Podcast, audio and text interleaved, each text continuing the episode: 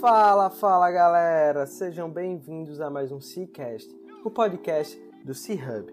Eu sou Guilherme Oliveira, fundador e CEO do C-Hub Coworking, e estamos aqui em mais um episódio do nosso podcast. Nós acreditamos que um ecossistema conectado, ativo e forte é o caminho para construirmos um ambiente de negócio que todo empreendedor deseja estar inserido. Compartilhando informações e experiências, esperamos estar ajudando a todos que estão nessa missão conosco. E toda semana trazemos aqui um empreendedor que está disposto a colaborar conosco nessa missão. Antes de darmos start à nossa entrevista, gostaria de fazer um pedido. Para nos ajudar a levar esse conteúdo e outros para mais e mais pessoas, tira um print da tela do seu celular e compartilhe nas suas redes sociais. E não esquece de marcar arroba Isso vai ajudar a gente demais a chegar no ouvido de mais e mais pessoas. Simbora para mais um episódio.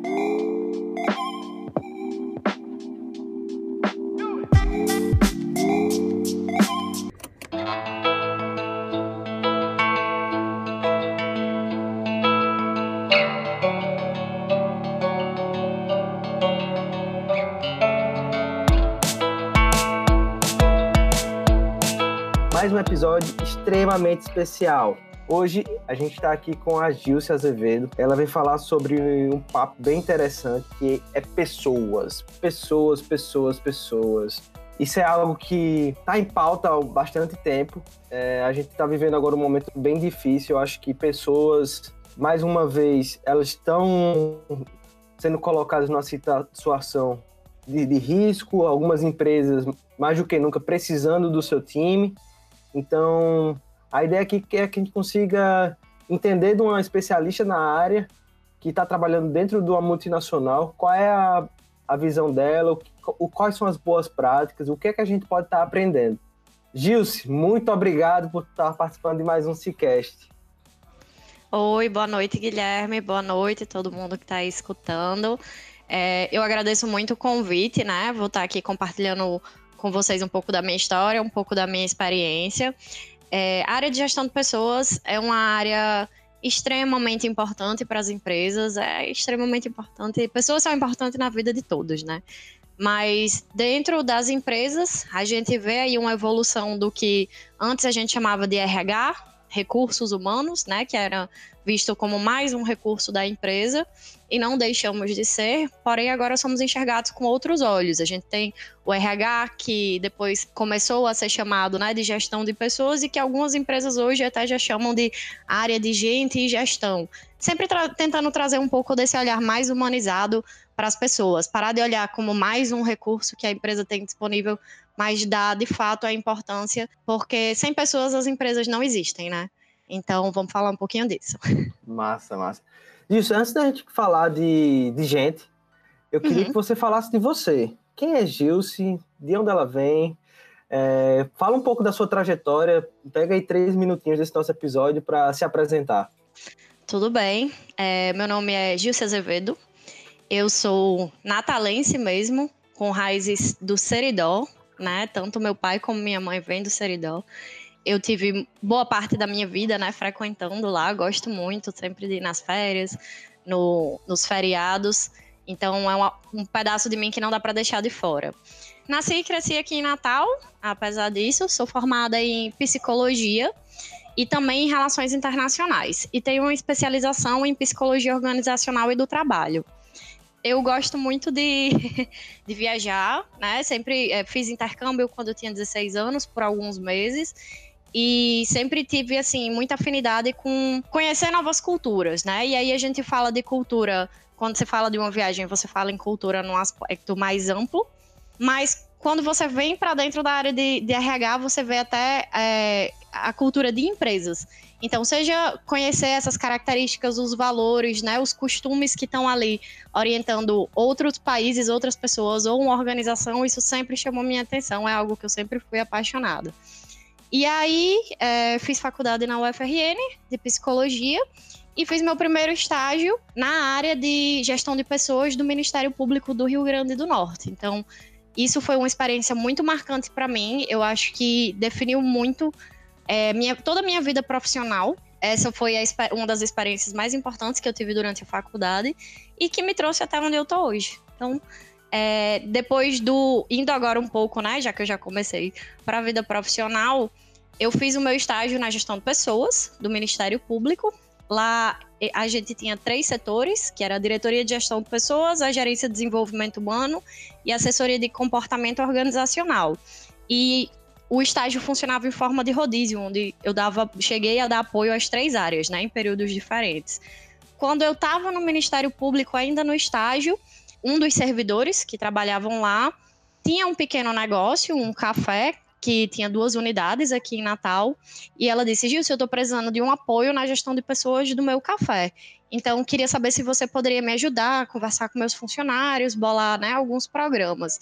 E aí eu fui dar esse apoio, né? Fui arriscando, ainda não era nem formada quando eu comecei e entrei nesse ramo de consultoria bem de leve. É, acabei dando consultoria também para um outro negócio, outra pequena empresa na área de alimentação, um restaurante japonês aqui em Natal. E foram, foi uma experiência legal. Né, fui testando aqueles conhecimentos que a gente tem na faculdade e fica sempre com aquela sede de colocar na prática. Desenvolvi alguns programas para eles e também, né, deixei, terminei lá meu estágio, começando uma pós-graduação em psicologia organizacional e do trabalho.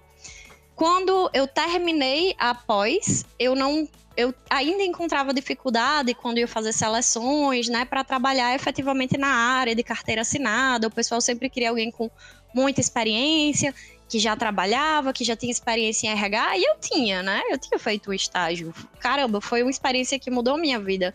Eu tinha, eu realmente vi aquilo como experiência profissional e é uma experiência profissional, mas normalmente a gente encontra essa barreira em algumas empresas que querem já pessoas que têm anos de experiência, né? E aí eu fiz uma pequena mudança na minha carreira, que foi quando eu comecei a estudar relações internacionais e consegui um trabalho dentro do escritório de internacionalidade da UNP, né, da Universidade de Potiguar.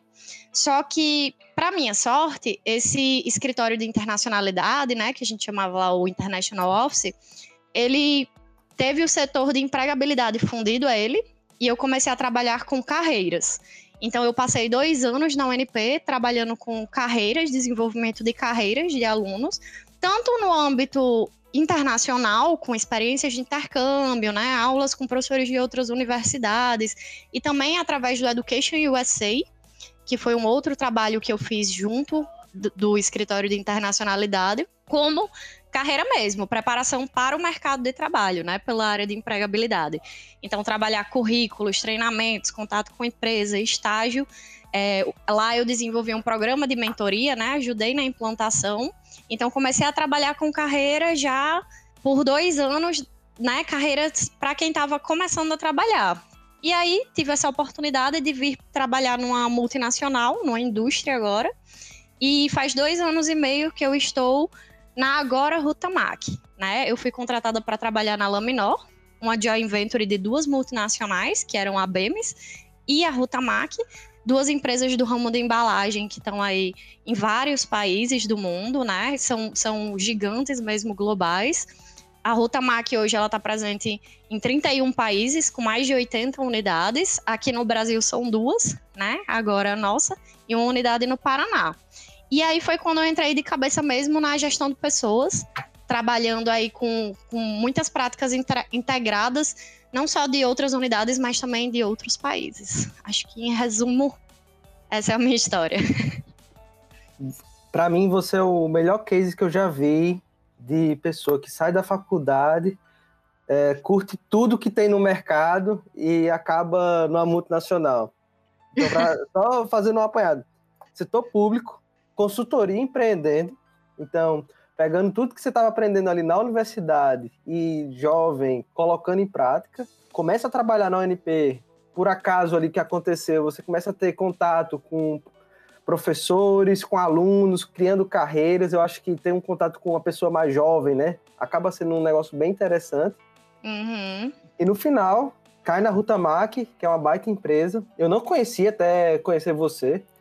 Então, tá aqui em Natal, um, uma multinacional da Finlândia, com ações listadas na bolsa, e pouquíssima gente sabe disso. E aí eu te pergunto, para ti, vendo hoje, estando trabalhando numa empresa que te dá condições, que investe em pessoas, qual é a tua visão entre as pessoas que trabalham no setor público e por exemplo, o teu time? Quais são as ferramentas, os cuidados que você vê que faz total diferença que você está trabalhando ali no teu time e no setor público você talvez, cara, se a gente fizesse isso aqui, a gente talvez tivesse uma eficiência bem maior lá no Ministério Público, por exemplo. Uhum.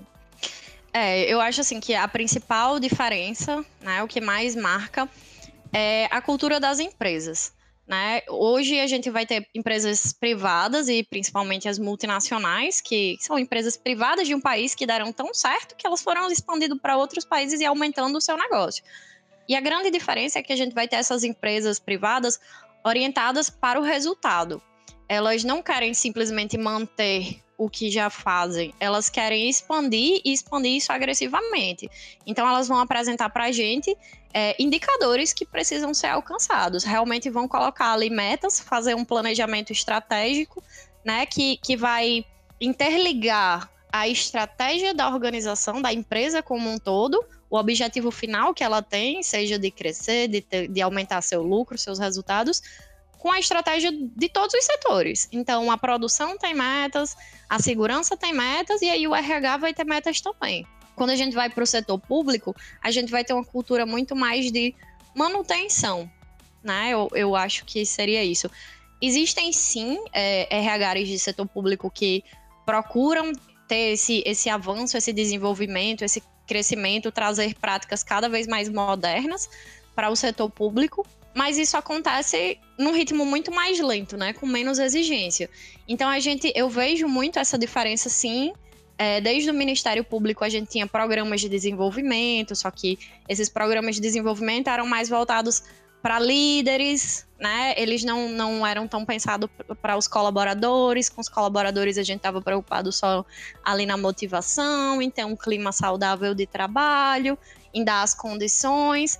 E aí quando você vai para uma empresa privada, você diz: "Não, meu funcionário ele tem que ter as melhores condições de trabalho possível, né? Ele tem que estar engajado com a, com a empresa, engajado, envolvido nos resultados quando a gente vê uma coisa, é, tipo a participação nos lucros, né, bonificações, essas são ferramentas que a empresa encontra para tentar reter aquele funcionário, engajar ele e, e incentivá-lo a ser cada vez mais produtivo e mais envolvido com a entrega da empresa, com os resultados da empresa. Então, eu acho que, que realmente seria essa agressividade, né? Na, na cobrança de resultados e de crescimento, enquanto no, no setor público a gente vai ter uma manutenção, é, vai ser muito voltado para a parte burocrática, né? Porque hoje o, o setor de RH ele é dividido em duas grandes áreas, né? A parte principal, assim, que você vai ver nas empresas. Você vai ter a parte de departamento de pessoal e você vai ter a parte de desenvolvimento organizacional. O departamento de pessoal, que é o tradicionalmente conhecido como folha de pagamento, é a parte que vai cuidar de remuneração e benefícios. Então, ela é uma coisa muito mais burocrática, envolvida com a contabilidade, que vai olhar ali cargos e salários. Ela também consegue se tornar mais estratégica quando ela começa a trabalhar com ações de retenção, querer ter benefícios atrativos para realmente engajar esses funcionários, né, ser competitivo no mercado. E aí você vai ter a área de desenvolvimento organizacional, que é onde você vai ver a maioria dos subsistemas de RH, de recrutamento e seleção, desenvolvimento e treinamento, é, avaliação de performance, avaliação de talentos, né? E por aí vai. Legal. Você falou bem no início, é, quando eu te perguntei a respeito da diferença, a palavra cultura. Uhum. E, e, cultura não é algo trivial, assim, de você. Ah, hoje a gente a partir de hoje a gente vai criar uma cultura da nossa empresa, né? Que virou moda falar isso, né? Uhum. E eu acredito que no setor público se uhum. torna ainda mais complicado. Por quê? Porque os, existe muito cargos comissionados lá dentro. Então, eu acho que essa construção de cultura se torna um desafio, né? Eu imagino que dentro da Rutamac deve vir lá da Finlândia todos os valores, princípios da companhia e é passado aqui para baixo, como uhum. várias outras empresas. Então, de fato, acho que tentar trabalhar cultura dentro do setor público é um baita desafio e, na minha opinião, também concordo contigo que é um condicionante para você ter um setor de, de gente forte. É, a gente tem que, quando a gente olha sobre cultura, e aí eu tive uma experiência muito interessante quando eu entrei na Ruta Mac, né, que ainda era Laminor, logo que eu entrei, foi um dos principais projetos que eu abracei, foi realmente do zero a gente definir uma cultura para a Laminor. Só para te explicar um pouco melhor, a Laminor é uma joint venture que tem 15 anos aqui em Natal, sendo 50% Rutamac e 50% BEMES. Então, qual era a cultura que valia ali dentro da Laminor? Era a cultura da Rutamac, a gente ia seguir os valores da Rutamac ou a gente ia seguir os valores da BEMES? Muito, muito difícil, porque como funcionava na prática era que a joint venture ela tinha a parte industrial toda gerida pela Rutamac e a parte administrativa toda gerida pela BEMES. Então, RH, compras, toda a parte administrativa era de uma empresa e aí você ia lá para produção, mesmo chão de fábrica, os auxiliares, os operadores, os supervisores de produção, todos com a cultura, né, parecida com a Rutamac. E aí você, eu comecei a entender que cultura, né? A gente tem essa concepção de que você vai construir uma cultura, mas ninguém constrói uma cultura. Você pode mudar uma cultura, transformar. Mas a cultura ela existe em todas as empresas, em todos os negócios.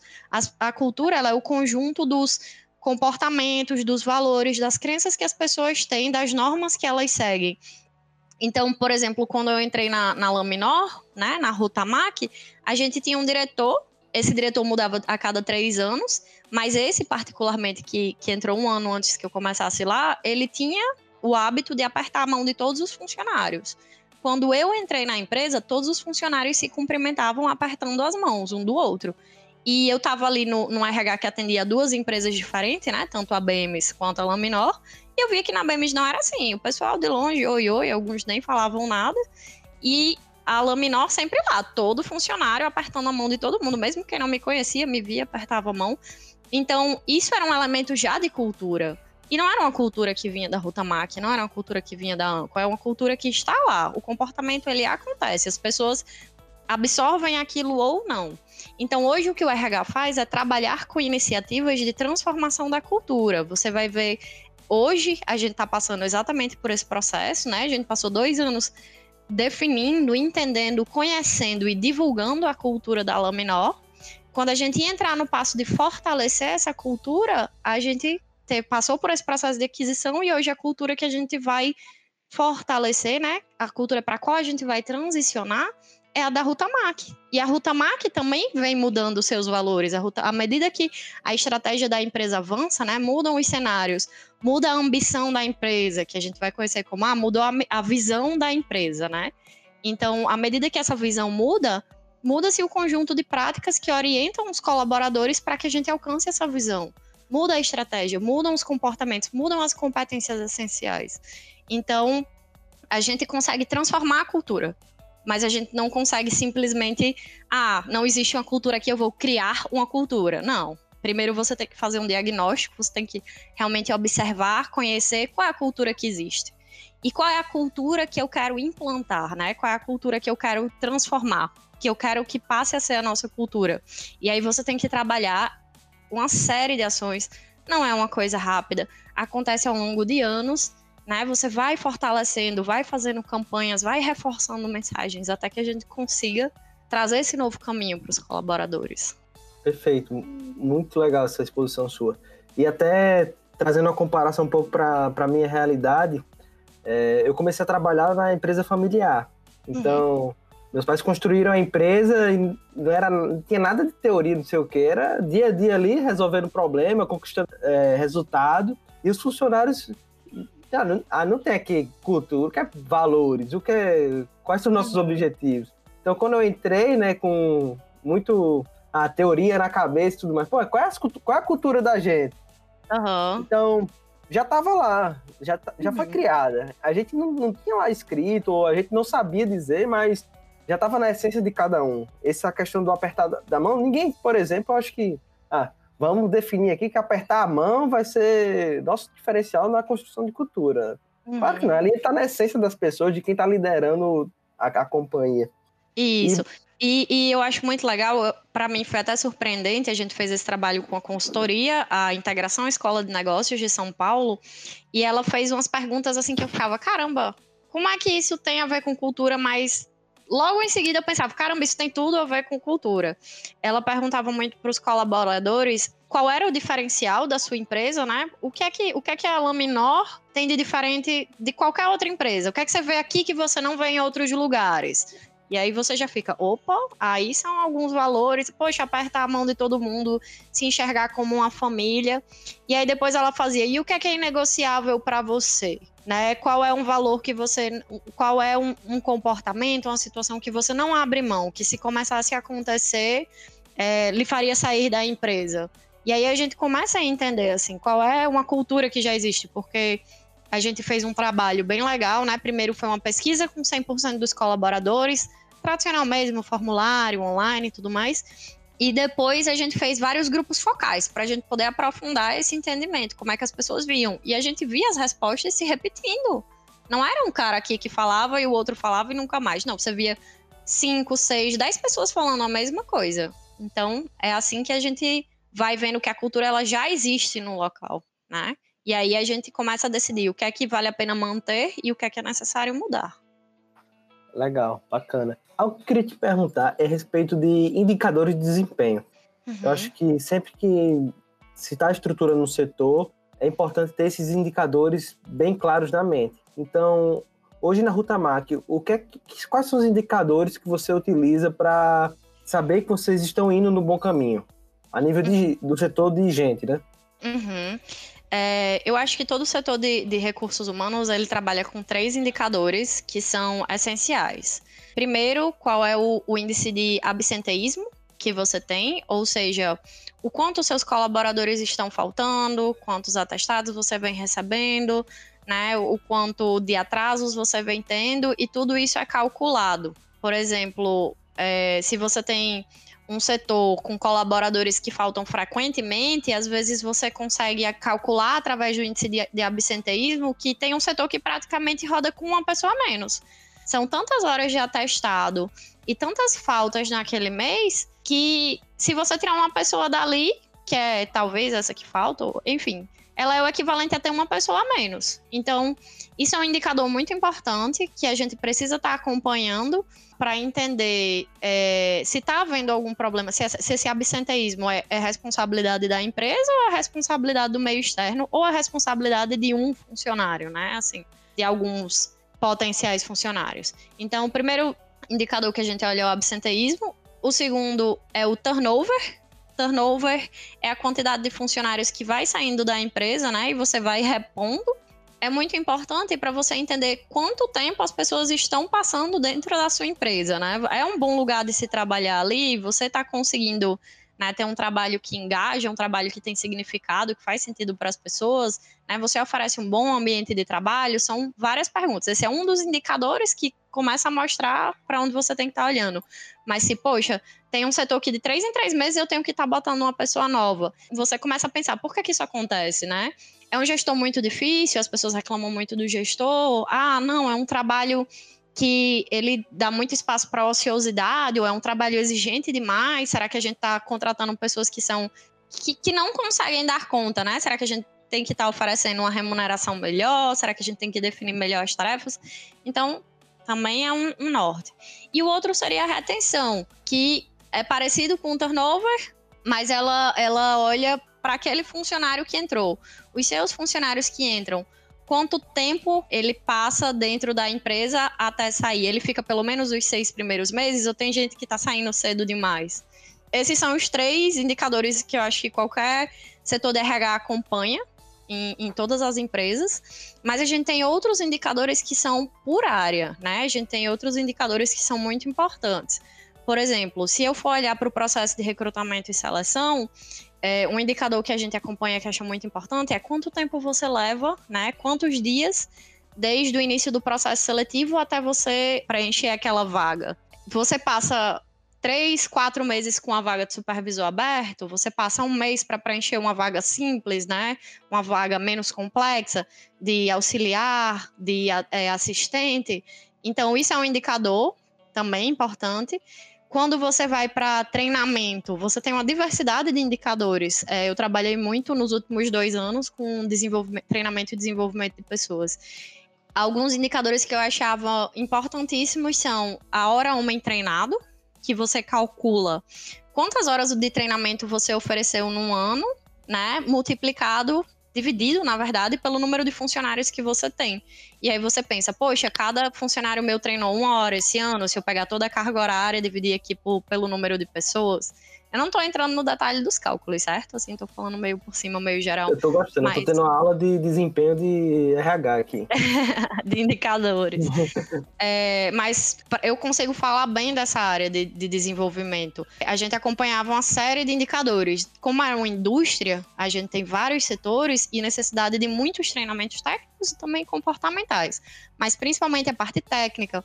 Indústria ela tem muitos procedimentos para que você realize suas atividades, esses procedimentos têm que ser reciclados, que é retreinados, uma vez por ano. Além disso, você tem que estar tá atualizando esses procedimentos e se atualizou, treina.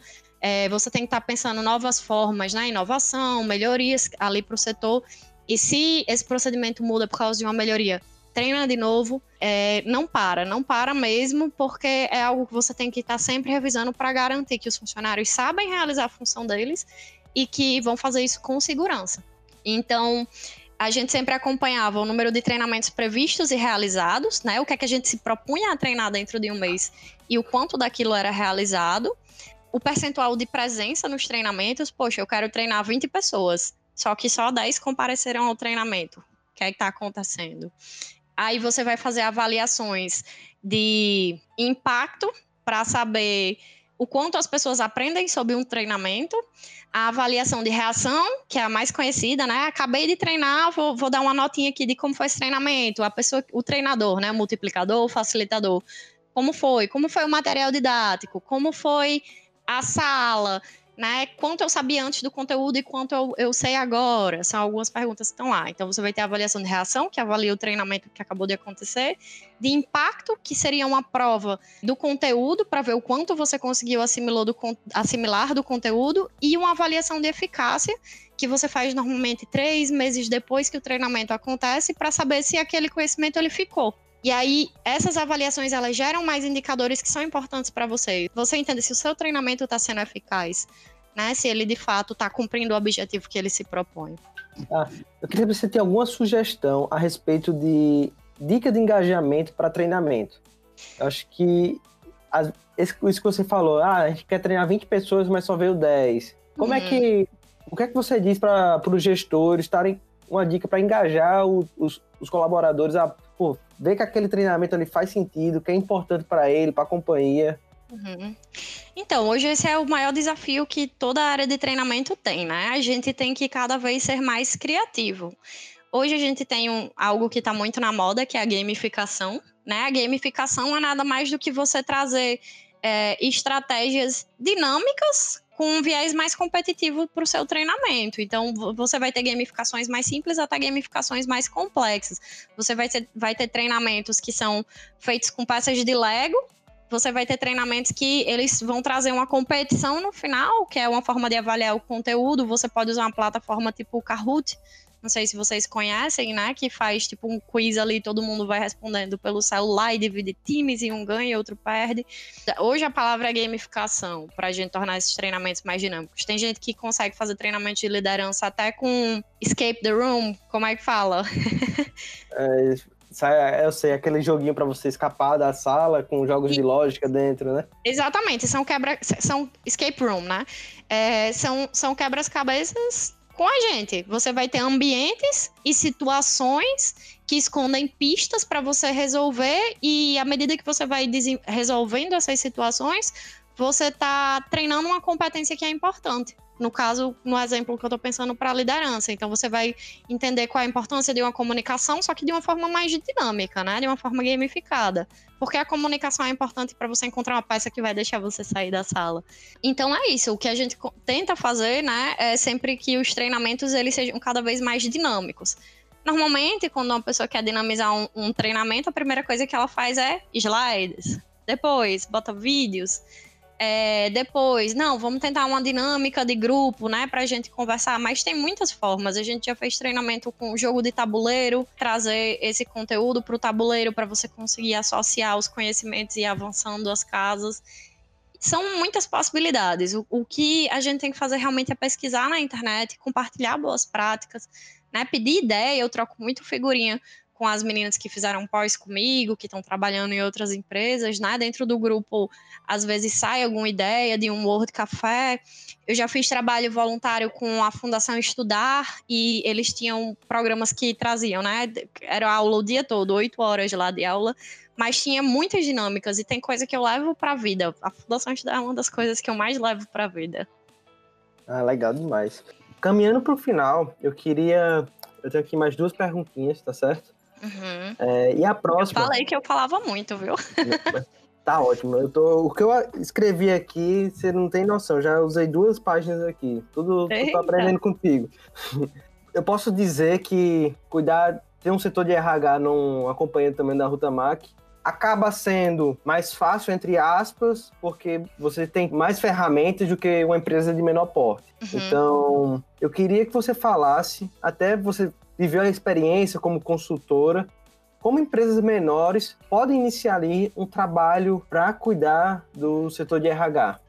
Eu acho que, assim, a, as pequenas empresas elas vão focar muito em ter um RH daquela forma que eu falei para você, o, o burocrático. Né, o que cuida das documentações do funcionário, que quando contrata, né, vai juntar lá todos os documentos, fazer um dossiê, atualizar a carteira de trabalho, vai conferir a folha de pagamento. E é muito importante que vocês, que, que as empresas, elas vejam que o RH não é só o departamento do pessoal. O RH, ele precisa de uma pessoa, pode ser um psicólogo, pode ser um administrador, são pessoas que gostam da área de RH, né, que estudam essa área, que têm experiência nessa área. Mas para trabalhar o que eu chamo, o que eu falei, né, que a gente se refere como desenvolvimento organizacional, que é exatamente essa parte mais estratégica, olhando para as pessoas. É, eu acho que o passo inicial é, é, você entender a cultura dessa empresa, entender as necessidades da empresa, né? Tipo assim, ah, hoje eu tenho uma empresa familiar, tá aqui, mas eu quero que ela vá para onde? Eu quero só que ela se mantenha ou eu quero que ela cresça? E aí isso vai até um pouco além da psicologia, né? A gente vai para a área de, de gestão empresarial mesmo, de pensar uma estratégia. Mas essa estratégia né? Ela vai trazer elementos de uma cultura e vai nortear para que o RH ele comece a selecionar pessoas conforme é, o que a empresa quer. Acho que simplificando isso que eu estou tentando dizer é você tem um RH que ele olha para o futuro junto com a empresa. Não que ele atenda, tente só remediar as necessidades que você tem agora, de ah, nossa, eu estou sem uma pessoa, tenho que trazer uma pessoa com experiência para suprir essa vaga de quem saiu. Mas pensar na hora que você faz uma seleção de eu vou trazer uma pessoa para cá que vai suprir essas necessidades e vai me ajudar a chegar onde eu quero, que vai me ajudar a modernizar a minha empresa, que vai me ajudar a trazer práticas de treinamento e desenvolvimento. Depois de pensar um pouco sobre estratégia e cultura da empresa, eu acho que seria exatamente investir em capacitação, investir no treinamento e desenvolvimento de pessoas. Eu acho que isso faz toda a diferença para uma empresa porque você tem normalmente, né, as empresas familiares elas podem até ter pessoas boas, mas essas pessoas podem ser ainda melhores e ajudarem a empresa a crescer. É, é uma coisa natural. À medida que eu me desenvolvo, eu aprendo novas coisas, eu trago para o meu trabalho, eu torno ele mais eficiente e ajudo a empresa a crescer também. Então, ajudo ela a alcançar resultados. Ajudo. Teve uma frase que eu escutei esse ano que fez muito sentido e que eu acho que eu levo para a vida é, foi a seguinte: fazer o que você sempre fez não é mais o suficiente. Então, você não pode sempre estar tá repetindo as mesmas ações, sempre fazendo a mesma rotina e esperar que algo mude. Então, para uma empresa familiar que quer crescer, quer se consolidar, né, quer crescer mesmo, trazer, ter mais resultados, é ter esse olhar de, de investir no desenvolvimento das pessoas para que as pessoas ajudem né, esse resultado. Se engajem com a estratégia, se engajem com a cultura e vão na direção desse resultado.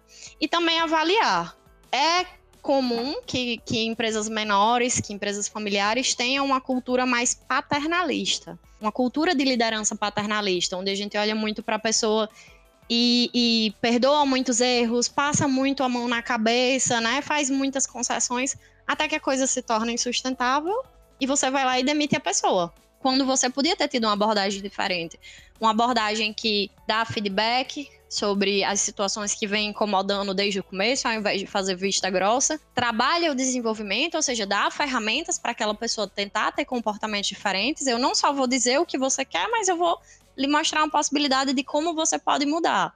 E aí avaliar se essa pessoa está usando essas ferramentas, se ela está tentando mudar ou se ela não está aproveitando as, as oportunidades que a empresa dá. Então, avaliar é muito importante para que você dê esses feedbacks constantes para que a pessoa entenda o que a empresa espera dela e o que é que ela está entregando e você consiga né, tomar ações que sejam mais efetivas para a estratégia da empresa, para onde ela quer chegar, para os objetivos que ela quer alcançar. Eu acho que esses são os três processos essenciais. Ter uma estratégia de negócio, né, alinhada com a cultura da empresa, começar a fazer um recrutamento e seleção olhando para o futuro, para onde a empresa quer chegar, para esses objetivos que foram definidos, treinar e desenvolver as pessoas para ajudá-las a alcançarem esses resultados e aí avaliar se isso está sendo feito. E aí vem muitas outras coisas, mas eu acho que o essencial é começar por aí. Não, legal. E eu acho que resumindo, é o gestor da empresa pequena, ou de uma startup, ou de uma empresa familiar, ele entender que ele tem que usar essas três ferramentas que você acabou de falar para a gente, uhum. e até também compartilhar essas obrigações com, com, com, as pessoas do time que já estão mais engajadas, que entendem, que abraçaram a causa ali de, pô, a gente vai levar essa empresa para outro patamar. Uhum. Então, até a empresa ter recurso suficiente para contratar uma Gilce e ela cuidar do, do, setor de gente da tua empresa, acho que compartilhar as obrigações e o próprio lá, o próprio gestor tocar isso aí, eu acho que seria o mais indicado, né? Uhum. Assim, é, inclusive, o que acontece nas empresas, o que acontece na Ruta Mac é que a gente começa a desfazer essa crença de que quem faz a gestão de pessoas é o RH. Acho que por isso a gente está mudando para gente gestão e deixando de ser gestão de pessoas. O RH, ele, ele hoje tenta se tornar cada vez mais envolvido com os demais setores da fábrica, mais envolvido com a liderança e agir mais como um facilitador. A gestão de pessoas ela é uma responsabilidade dos líderes, dos supervisores, dos coordenadores, do gerente. Não adianta eu estar tá trancada lá na sala do RH com a equipe de RH e você tá ali com a sua equipe todos os dias, vendo tudo o que acontece, conhecendo os detalhes, vivendo as situações. Por mais que você comunique, é, um gestor ele observa muito mais sua equipe, tem muito mais conhecimento da sua equipe do que o RH. Então o RH ele tá ali para orientar, para compartilhar práticas, para trazer uma nova visão, né, para ajudar a refletir sobre as situações, um RH mais estratégico e o gestor e, e, e compartilha essa responsabilidade de gestão de pessoas com o gestor. Ou seja, eu, RH, não vou avaliar um funcionário da sua equipe. Você vai avaliar seu funcionário. Você vai colocar objetivos para o seu funcionário alcançar e você vai dizer para mim, para o RH, se seu funcionário está conseguindo alcançar ou não. E como RH, como uma pessoa que estudou para entender o comportamento das pessoas, né, entender de uma visão mais macro, a gente vai trazer reflexão, fazer perguntas importantes para fechar conclusões. Mas desde um processo seletivo, né? Eu dei um exemplo de avaliação, mas imagina um processo seletivo. Você precisa preencher uma vaga para a sua equipe. Você conhece qual é, qual é a dinâmica da sua equipe, você conhece qual é o clima da sua equipe, você conhece a atividade a fundo, vê todo dia o que é que é gargalo, o que é que é necessário, o que é que podia melhorar. E aí eu vou em entrevista e digo, ó, oh, você tem essas três pessoas que eu entrevistei, escolhe uma das três, tá aqui escrito o que é que eu acho dela. Não, o papel do RH hoje, ao fazer uma seleção, né? Hoje muito, muito, é muito comum falar sobre as seleções por competência. Mas o primeiro passo que o RH tem que fazer é alinhar qual é a necessidade do gestor, entender um pouco dessa realidade, do setor, da dinâmica, estar tá presente para ver no dia a dia também, mas fazer essa seleção em parceria com o gestor. Então, o RH normalmente faz uma entrevista comportamental, dá uma análise comportamental, mas o gestor é que vai avaliar é, não só as experiências de trabalho, mas também o comportamento no fit com a equipe dele. Então, é importante né, que a gente tenha é, essa, essa responsabilidade compartilhada. Perfeito. Faz total sentido. É ali o RH trabalhando junto com o gestor uhum. e querendo ou não, quem vai desenvolver profissionalmente vai ser o gestor. Ele que sabe o que o, o João vai ter que estudar ou ele vai ter que melhorar o conteúdo que ele vai ter que consumir para levar aquele profissional para um outro nível. É, Perfeito, eu também acompanho aí, o site legal. da ABRH, e, que é a Associação e... Brasileira. Foi o episódio é, que caminhou mais rápido ABTD, na história do. Associação Brasileira Nossa, de Treinamento e Desenvolvimento. A gente ela vai trazer muito conteúdo. Aqui, passamos dos nossos né, 30 minutos, que é nossa meta. Foi um papo fantástico. Um livro que eu queria compartilhar mas antes é da gente concluir, eu queria que você colocasse um livro na nossa biblioteca. E eu queria é um também livro que você muito legal que, que traz uma um visão de gestão da, enorme, assim, traz a experiência fez, de, de muitas grandes empresas, de muitas multinacionais. Ele vai trazer, na verdade, tá muitos exemplos do exterior. Humanos, às vezes você tipo vai lendo blog, e pensando, caramba, mas isso é grande demais, é muito diferente é, da minha realidade, mas à medida que você vai avançando na leitura, você vai vendo como ele traz algumas dicas que se você implantar, fazem toda a diferença na sua empresa. Principalmente, é, ele vai trazer a visão para planejamento, para operações e para pessoas. Então, são três grandes áreas, assim, que o livro aborda e, e, trazem muitas recomendações de práticas muito legais. A gente usou esse livro no ano passado para o programa de desenvolvimento de gestores da nossa empresa, é, fazendo o, um método de cumbuca, que a gente chama assim, um, uma leitura orientada, né? Onde o pessoal lia alguns capítulos e se reunia uma vez por mês para discutir bem legal, todo mundo gostou muito, né? Se engajou, tirou ideias dali, a gente foi fazendo um plano de ação. A indústria tem muito isso de fazer plano de ação para se comprometer a entregar ali um resultado. E você perguntou de comunidades, de grupos, eu acho que o que a gente pode até deixar aqui é mais uma provocação para que a gente crie mais canais para falar de RH. Hoje eu recomendaria o LinkedIn né, para o pessoal ir seguindo empresas e seguindo consultorias e procurar esse conteúdo no LinkedIn. Eu gosto muito do LinkedIn, acho muito rico, acho que as pessoas se comprometem a fazer mesmo uma rede profissional e ter discussões relevantes ali dentro. Dentro dos grupos de, de RH que a gente tem, é, eu me referi a um. Eu tenho grupos de WhatsApp com minhas colegas, né, que foram da pós-graduação, e participo de grupos de RH aqui de Natal esses grupos são um pouco restritos às pessoas que estão trabalhando na área ou que já trabalharam na área, a gente fica trocando ali vagas, boas práticas, principalmente agora na época de coronavírus, que a gente não falou sobre isso, mas é uma realidade e que está impactando bastante ações de RH. Né? O RH vem liderando muitas ações nas empresas que eu estou vendo em prevenção, né? em coisas menos legais do que prevenção. E são grupos assim que acabam sendo mais restritos, a gente divulga práticas, divulga curso, né, troca algumas ideias, mas ficam só para as pessoas que hoje já estão nas empresas. Eu acho que, que é uma boa provocação, né, de, de realmente criar um canal, criar um blog, conseguir se engajar mais nessa, nessa discussão, compartilhar as experiências de uma forma mais interessante, mais aberta, né, a pessoas que não são da área. É uma coisa que, que os recursos humanos, as pessoas da área de recursos humanos precisam fazer. Fica aqui o desafio para o meu time, né, que a gente adora criar comunidade, então de juntar essa gente boa que cuida de recursos humanos. Aqui uhum. em Natal tem várias comunidades. Você imaginar, tecnologia, inside sales, marketing digital. Então, eu ainda não conhecia nada, nada de RH e você me falou que eu acho que está um pouco carente. É ótimo porque é espaço para a gente já criar uma, né? E uhum. ajuda demais. É, pessoas ali se provocando, colocando conteúdos novos, compartilhando é, experiências. Então, uhum. Então, a gente acredita que isso ajuda muito a quem está nessa empreitada. Com certeza, com certeza. Me chama, eu quero participar já. Já foi intimada, viu, Gilce? Gilce, muito obrigado. Foi muito legal esse papo. Eu agradeço demais. Por favor, eu acho que você quando passar essa pandemia, eu quero ir visitar lá a Rutamar, que já estou me convidando aqui, nem recebi convite. E você está mais do que convidado a conhecer o C-Hub também. Então a gente toma um café lá, vai ser bem legal e a gente se conhecer presencialmente, né? Sim, eu que agradeço, Guilherme, agradeço o convite. Queria mandar um abraço para a Yolanda, pessoa maravilhosa, que eu já encontrei em vários momentos da minha carreira. É, mas eu realmente agradeço, né, poder compartilhar um pouco da minha experiência, da minha vivência com vocês, ter esse espaço. Achei muito legal, fiquei muito feliz. Fiquei até assim ansiosa, meu Deus, será que eu vou dar conta? Será que eu vou conseguir é, atender as expectativas do pessoal? Mas sempre vale a pena a gente se desafiar a aceitar essas oportunidades, né? Eu acho que foi muito legal. Queria agradecer.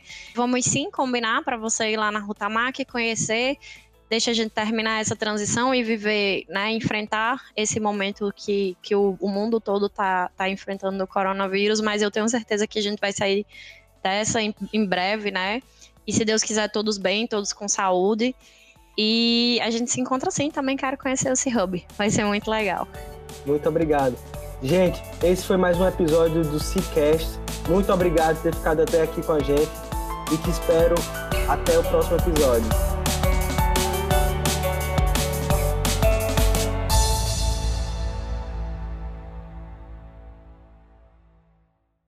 Este foi mais um episódio do Cicast e fico muito feliz por você ter ficado com a gente até aqui.